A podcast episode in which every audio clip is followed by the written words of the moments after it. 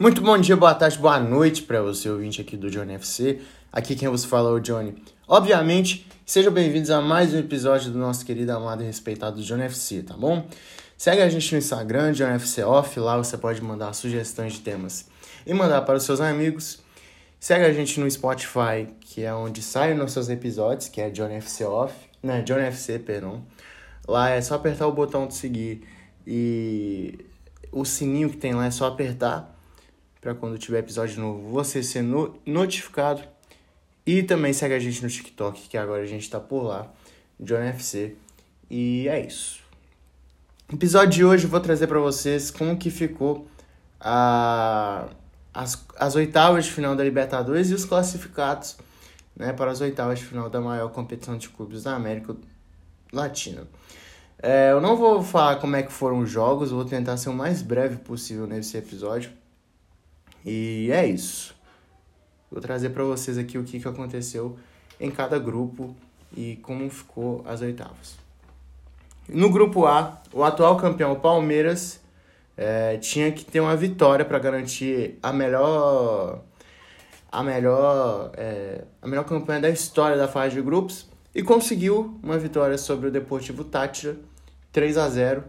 O Deportivo Tátira precisava de uma vitória dentro do, do Allianz Parque para garantir uma classificação, só que não foi possível.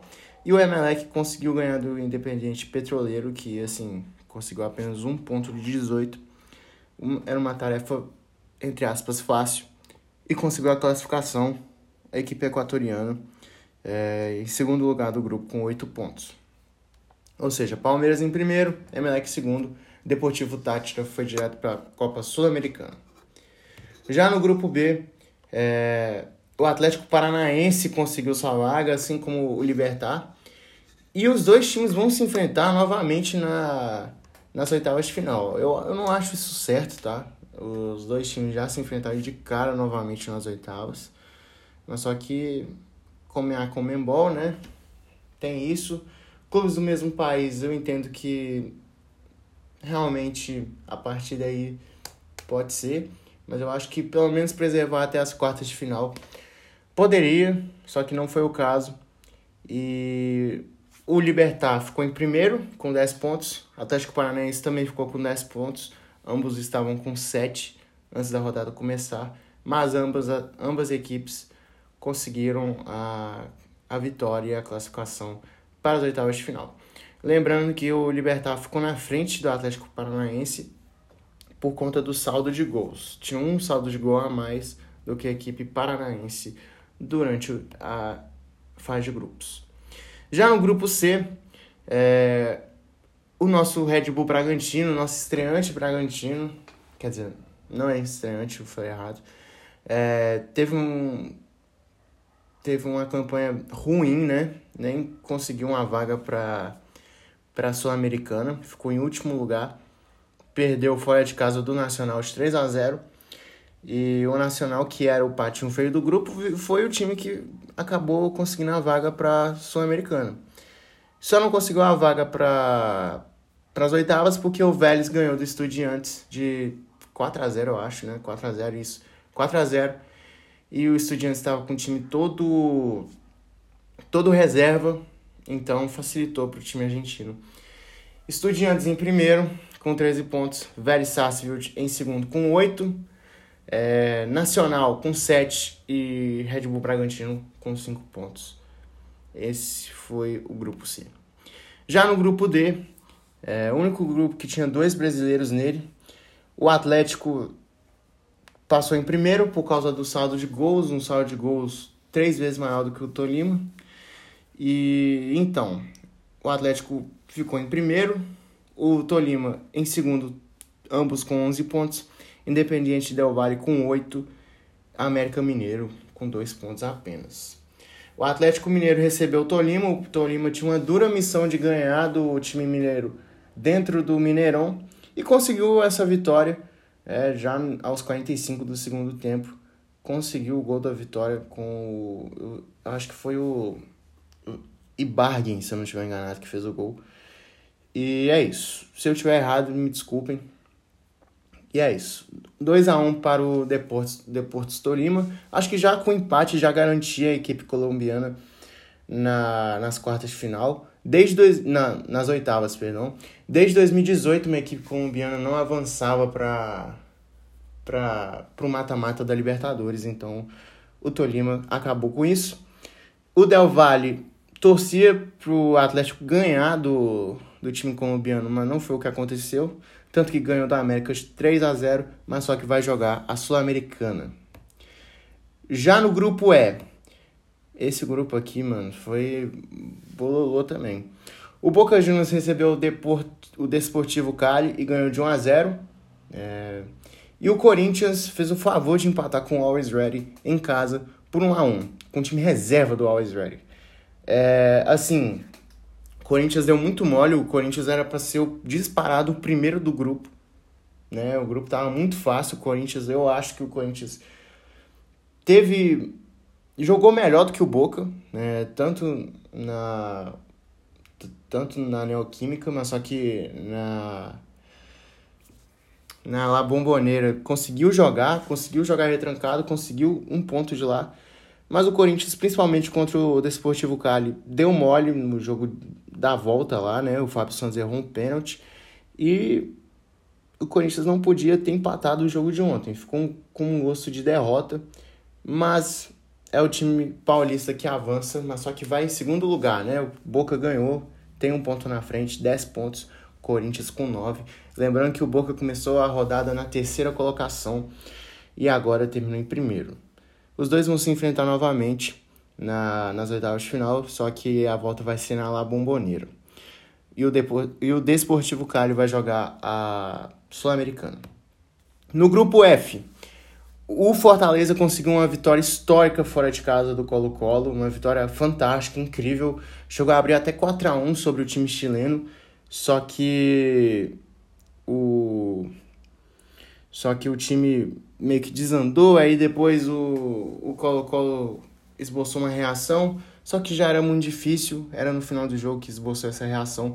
E o Fortaleza, o Leão da Pice, pela primeira vez em sua história, jogando uma competição é, internacional não, jogando a Libertadores, conseguiu uma vaga nas oitavas de final. E é, era um time que na segunda rodada, todo mundo pensou, ah, infelizmente não vai passar, mas só que passou, contrariou todas as estatísticas e parabéns ao time do Leão. Tá fazendo uma temporada ruim no Brasileiro, tá em último lugar, mas acredito eu que vai melhorar com o tempo e vai tentar ganhar do Estudiantes. Vai ser muito difícil, mas quem sabe, né? E o River fez a segunda melhor campanha, 16 pontos, 6 gols do Julian Álvares, que vai para o Manchester City no, no meio do ano. Ele está emprestado ainda junto ao, ao River.